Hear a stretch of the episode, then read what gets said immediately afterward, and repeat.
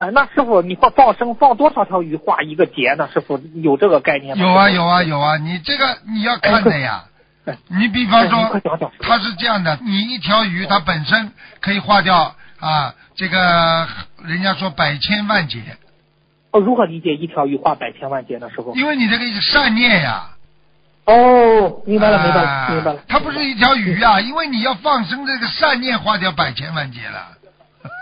哦，一个善 念。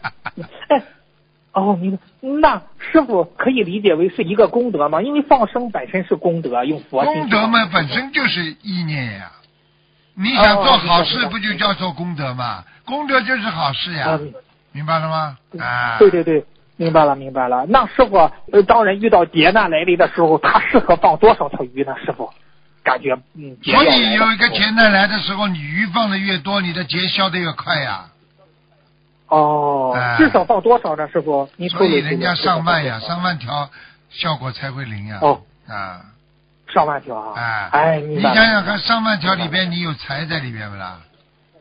有有有有有财师了不啦？有有有法师有的了不有的啦？